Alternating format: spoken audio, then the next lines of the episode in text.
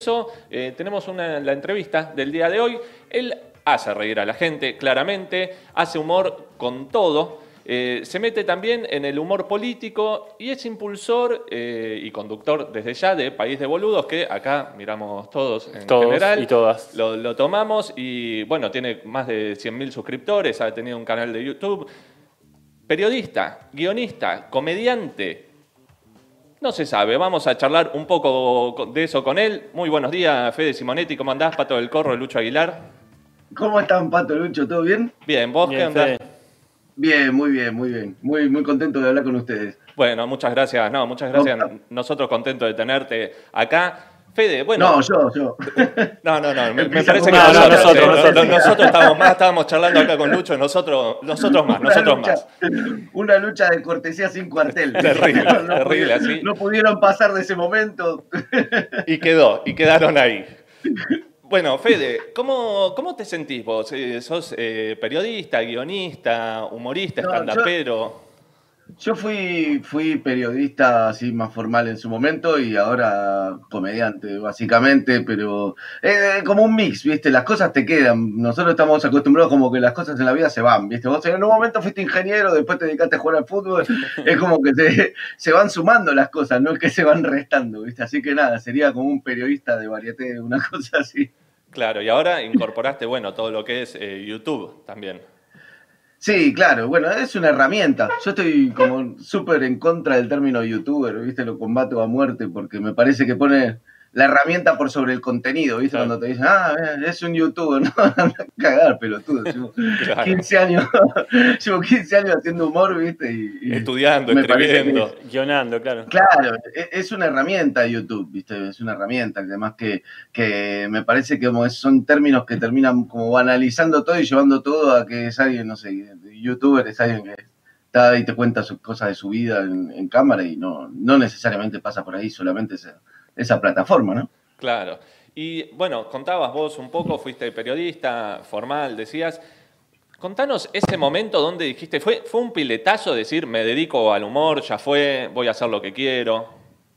Eh, fue medio, fue una especie de transición media rara, ¿viste? En la cual yo estaba eh, laburando de periodista formalmente y en parte empecé a hacer eh, eh, laburos de periodista en radio y me acuerdo que estaba en un programa de radio eh, tipo en el año 2006, una cosa así, Ujú. y, y faltaba Rulo de la Torre, que era el columnista de economía, se había tomado vacaciones creo que una, una semana, una cosa así, y me dijeron, bueno, yo siempre hacía investigaciones económicas, ha- hacé el piso ahí, vos sobre economía, y fui, era un desastre, pero malísimo. Veía, veía atrás de la, a- atrás que hacían así, atrás de la pecera del Ah, como, como nos hacen acá, como nos hacen acá. Sí, exacto, exacto, sí.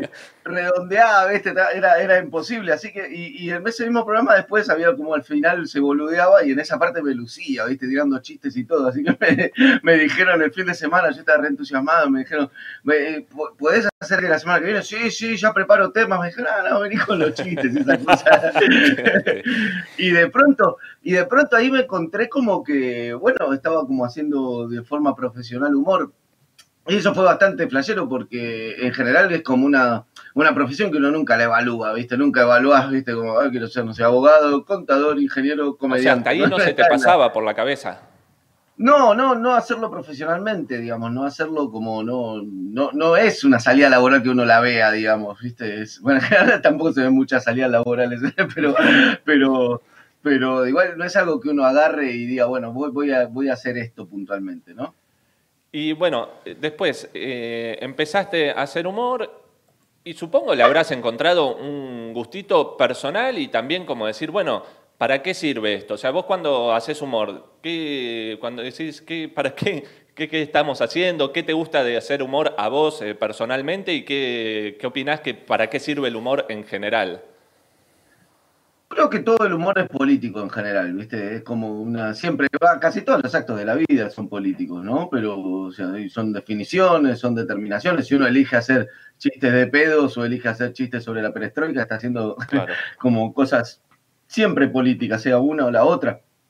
Entonces, me parece que, que naturalmente, si uno en general en la vida tiene por ahí preocupaciones que tengan que ver con la política, que tengan que ver con la. Con la con lo, con la lo social, etcétera, etcétera, es más probable que también tu humor trate trate de, o tenga que ver con esas cosas, digamos. Pero incluso si vos te dedicas a hacer como chiste, ya ve que me germo le di a mi suegra, no sé qué, estás haciendo una bajada política que es una mierda, pero que es estás haciendo, ¿Viste? Y, lo loco es que a nivel estructura además es similar. Y después, ¿para qué sirve el humor? Eh, el humor es una forma de sublimar desgracias, por eso no hay no hay humor sobre cosas positivas, no hay humor sobre algo, o sea, eso, eso es buen humor, estado de ánimo, digamos, no tiene nada que ver, digamos, es, pero el humor en general es una forma de evitar la violencia, o sea, no, no ir al choque de frente, sino lateralizar la cosa. Si yo tengo un problema con vos puntualmente, convenzo al resto de que vos sos un tonto eh, y, entonces este, en, eso, en eso se sublima, digamos. Entonces el humor un poco pasa por esos lugares, me parece. Eh, Fede, hace un tiempo leí una entrevista tuya que te preguntaban si País de Boludos era un programa de política, de humor, y vos decías que era un programa de opinión. ¿Tiene que ver con esto? Con, con, a través del humor poner una mirada sobre la realidad, sobre la actualidad? Sí, sí yo no, no, no, quiero, viste, eh, me parece que vivimos en un mundo tan de posverdad que me parece que no quiero tener la responsabilidad de ser, informato, informativo, que, horrible la palabra, ser, como una persona que informe o que sea un programa que informe. Me parece que hay, me parece que desde la comedia se pueden llegar a decir un montón de cosas eh, y, a penetrar además un montón de, públicos y posibilidades que desde el periodismo no. Y además en una situación en donde hoy en día me parece que no hay que alimentar esa, esa lógica que está teniendo la posverdad y que nos está llevando a una derecha muy jodida, que es la de no chequeo datos, no, no, no me fijo en las cosas que pasan, no, eh, no menciono hechos concretos, confundo los hechos con mis opiniones y todo ese, o sea, toda esa, esa estructura de la posverdad donde vos decís sobre una misma situación puede haber dos puntos de vista, seis puntos de vista totalmente distintos, como si no hubiera ocurrido, digamos, eh, me parece que, es algo que nos lleva a la derecha más picante que está surgiendo en este momento, que es la de Steve Bannon, toda esa movida de lo no, que el nuevo orden mundial y toda esa movida que en general no eh, puedes hacer que surja un Bolsonaro y, creo que está, hay que estar muy atentos desde el primer momento de eso. Claro, ¿no? Y se ha visto también cómo, cómo se utiliza todo esto.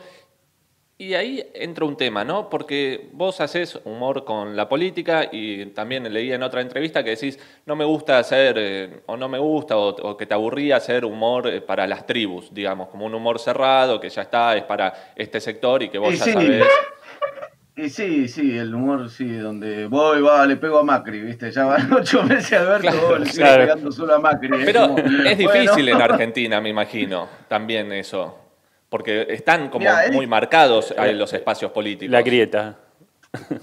Lo que es difícil es, cuando militás, viste, dentro de una estructura orgánica, porque en general las estructuras orgánicas no tienen eh, autocrítica, no tienen eh, mucho espacio para la risa de sí mismo, digamos, en general. Y me parece, qué sé yo, entendible si es un es una agrupación política, pero cuando vos estás dentro de una estructura orgánica se, se, torna complicado. Me parece que el humor tiene que tener un espíritu anarquista. Eh, pero los, medios también. Y destructivo. Los medios también, ¿no? Porque, bueno, son, parte de esas estructuras políticas en un sentido, claro. Claro, bueno, sí, exacto, exacto. Pero bueno, tanto el humor como el periodismo tienen un punto de confluencia ahí que deberían ser anarquistas, deberían ser como hmm. de salir a decir cosas y sin importar la, el análisis posterior de lo que se dice. Me parece que a veces nos detenemos mucho, ¿eh? como, bueno, no, yo me acuerdo durante el kirchnerismo, en la gestión anterior, sucedía mucho, no le hagas ese juego a la derecha, ¿no? Que le haces el juego a la derecha, y era como, viejo, con esa, con esa excusa de que le haces el juego a la derecha, te termina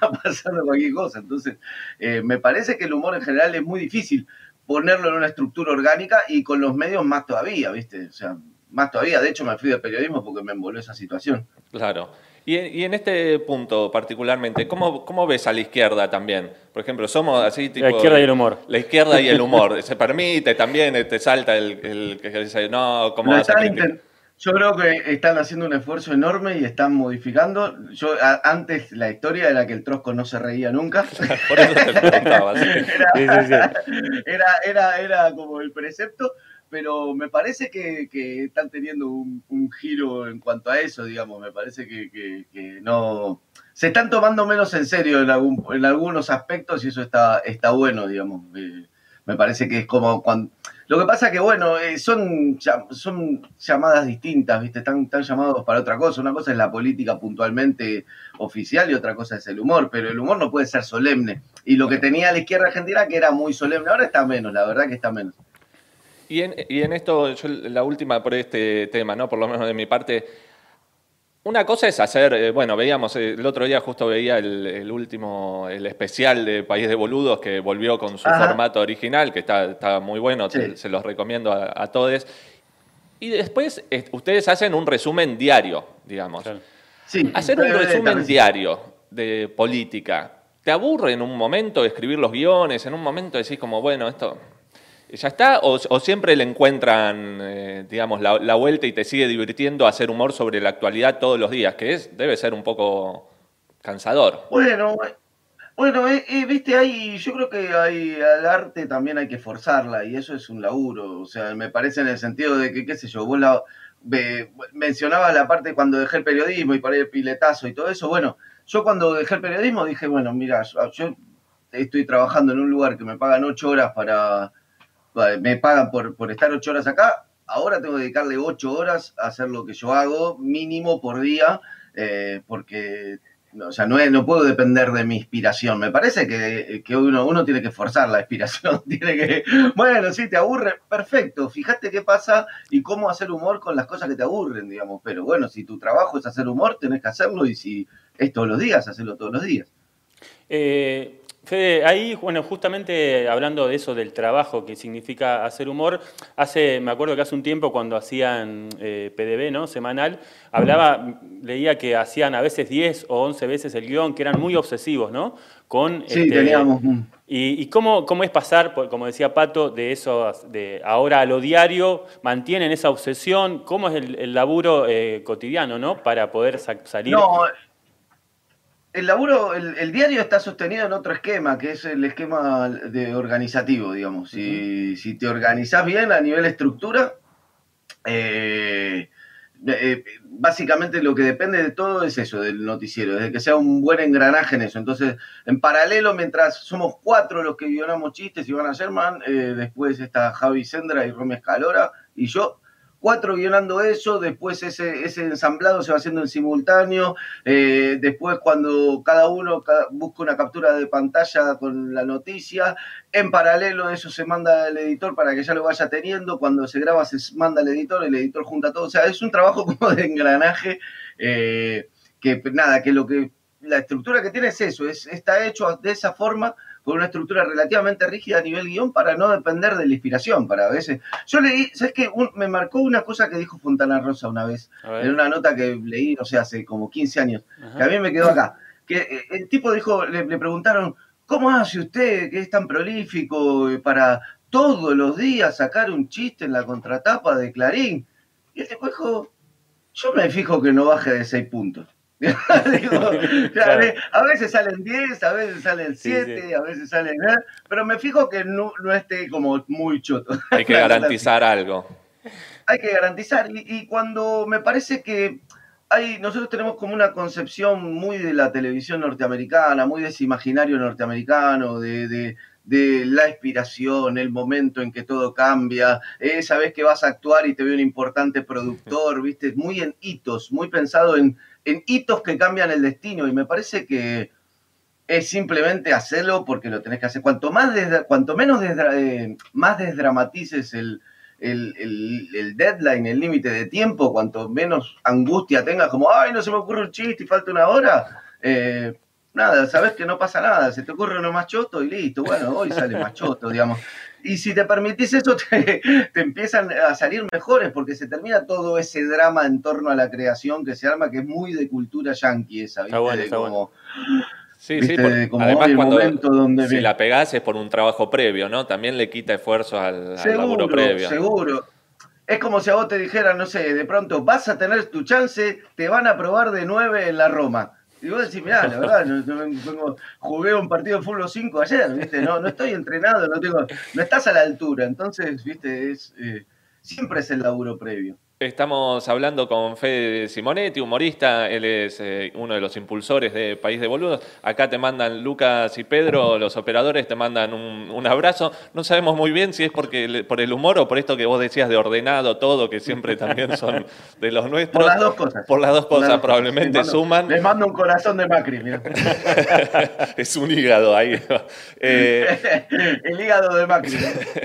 Fede, bueno, en algún momento, ¿no? Vos pasaste a, laburar con el humor, digamos, a que pasa a ser tu, forma de vida también, tu sustento. En algún momento eh, te llamaron para algún lugar, dos cosas, ¿no? Que dijiste, no, no, mira, acá esto no voy, este, el casamiento de eh, Juanita Viale no, no lo acepto, no, no voy a hacer el, stand-up ahí. O, o que dijiste, sí, mira, esto lo tuve que agarrar porque, porque bueno, de última también es laburo, necesitaba la guita. ¿Cómo, cómo lidias con esas situaciones?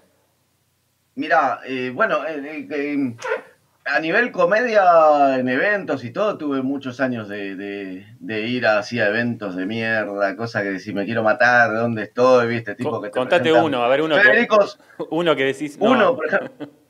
Me acuerdo uno, fui a una vez una en Neuquén, pegó una, pintó una función, tenía una función en Neuquén y, el productor allá me dice, sale un evento, bueno, dale, sale un evento.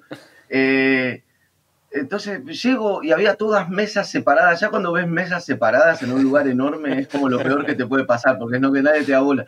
Eh, y arranca eh, me va a presentar, el, venía con unas tarjetas, había como una especie de maestro de ceremonias, me dice, ¿cómo es tu nombre? Federico, ah, bueno, sale, me presenta Federico Simonardi, ¿no? Y salgo yo, viste, como, hola, buenas, qué sé yo, nenes adelante tirándome el papel picado en la jeta, así, así. Y en, otra fiesta me pasó algo mucho peor que fue, me contratan las hijas de un chabón para decir, mira, cumple ahora, mi papá cumpleaños, y también cumple bodas de oro. Yo dije, ah, bodas de oro, tener una edad, ¿no? Y me guardan en un Zoom, ¿viste? Edificio así medio de esos que tienen Zoom. Así sí, y, me dicen, nada, está la fiesta dentro, vos esperá acá que sirven el postre y salís vos, que son la sorpresa. Bueno, dale, me quedo esperando ahí y entonces eh, se asoma la piba y me dice, ahora, ahora. Y salgo, había 30 personas, más o menos, 30 personas, 10 niños, lo cual es lo peor que te puede pasar porque son los que te aman bar, no les importa nada y 10 viejos adultos mayores de 80 para arriba, con el cumpleañero que tenía un tanque de oxígeno, con el oxígeno que le entraba por acá, y al lado un cura gordo sentado. un cura así, viste, que está como, hola, así sentado el cura mirando eso. No podías hacer chiste de nada. No puedo hacer de nada, de nada, no, no, les le, robé, robaba con los niños, le, le, le choré la guita.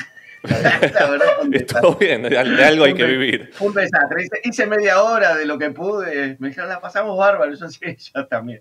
Bueno. Fede, eh, bueno, te agradecemos mucho la comunicación. Eh, también para ir cerrando, que vos cuentes, eh, País de Boludos, obviamente, acá quienes aún no lo conocen, si hay alguien que aún no lo conocen, cómo lo encuentran y también como, bueno, como, como la izquierda diario y la izquierda multimedia, también pedimos ¿no? el aporte de quienes eh, eh, nos ven, quienes consumen la izquierda diario, etcétera, porque no, ninguno está financiado ni por empresas, obvio, ni por el gobierno, ni pauta oficial. Ustedes hacen lo mismo, así que también, si contar cómo, cómo, si alguien está conociendo País de Boludos, cómo los encuentra, dónde los ve. Bueno, eh, en País de Boludos, básicamente en cualquier red social sale nuestra cuenta, digamos, País de Boludos en, en YouTube, en realidad están todos los programas. Tiene un noticiero que es PDB de Tardecita y después tiene dos programas más que es el formato original de País de Boludos, que es el que te referías antes, y pero entonces que es un programa nuevo con Nico Guzmán. Eh, y lo nada, lo encuentran en, todas las redes, lo pueden seguir ahí. Y, bueno, lo del autofinanciamiento, bien, es, la que va, me parece, ¿no? Es la que va, por la que tenemos que ir, sí, así que hay que ir apoyando sí, estos emprendimientos. Más vale, más vale. Hay que manguear sin, hay que manguear con así. A nosotros nos cuesta todavía un poquito, a ustedes les sale un poco mejor. Vamos, los estamos mirando. Estamos anotando todos los consejos. Sí, entiendo que cuesta, ¿viste? Pero, pero la verdad es que hay que como que decirlo con, mucha claridad y además por una cuestión de que, eh, honestamente, cuando preguntábamos si te llamaron de algún lugar, y la verdad es que para que estos productos puedan funcionar tienen que ser 100% libres e independientes, digamos, y ya empiezan a depender de que Vicentín les ponga guita al canal de izquierda diario, empiezan ya los discursos raros y entrevesados y se desarma, se desarma la idea del producto, ¿no? Fede, disculpa, antes de, despedirte, si te quería hacer una pregunta, ¿qué, eh, cambió algo con esto de la pandemia? Obviamente que empiezan a haber temas mucho más sensibles, como la cuestión ahora del colapso ¿no? del sistema sanitario. Eh, ¿Para ustedes es algo que, bueno, que ha pasado otras veces, encarar temas difíciles con humor? ¿O están pensando en cómo encararlos? ¿Es una preocupación? Bueno, me parece que tenés que ser, para hacer humor tenés que ser un poco inconsciente, digamos, y, confiar, en tu, confiar en tu intuición en tu, eh, me, estoy zarpando, digamos, en tu autocensura en eso, pero, pero no, no, no puede estar presente previamente, digamos, no podemos hacer un análisis sobre de qué vamos a hablar y esto no, esto nos jodamos, sino en realidad eh, me parece que por eso el humor, viste, como les decía, es, es como una forma de procesar las desgracias, entonces en este tipo de situaciones más que nunca viene el humor negro, viene la acidez, vienen un montón de, cosas que no, va a ser livianito si vos hablas de una saturación de un sistema sanitario a nivel, a nivel humorístico. Y es lógico que sea así, me parece. Así que no, no, simplemente tratamos de eh, no, no hacer humor con burla sobre el damnificado, no hacer humor con burla sobre la minoría oprimida, digamos, no hacer humor sobre esas cosas, digamos, no, no reírte de la gente que le falta un respirador, digamos, pero sí de velocopí. Exactamente. Bueno, Fede, un gusto haberte tenido acá en Alerta Spoiler. Te mandamos un gran abrazo, bueno, y seguramente estaremos comunicándonos.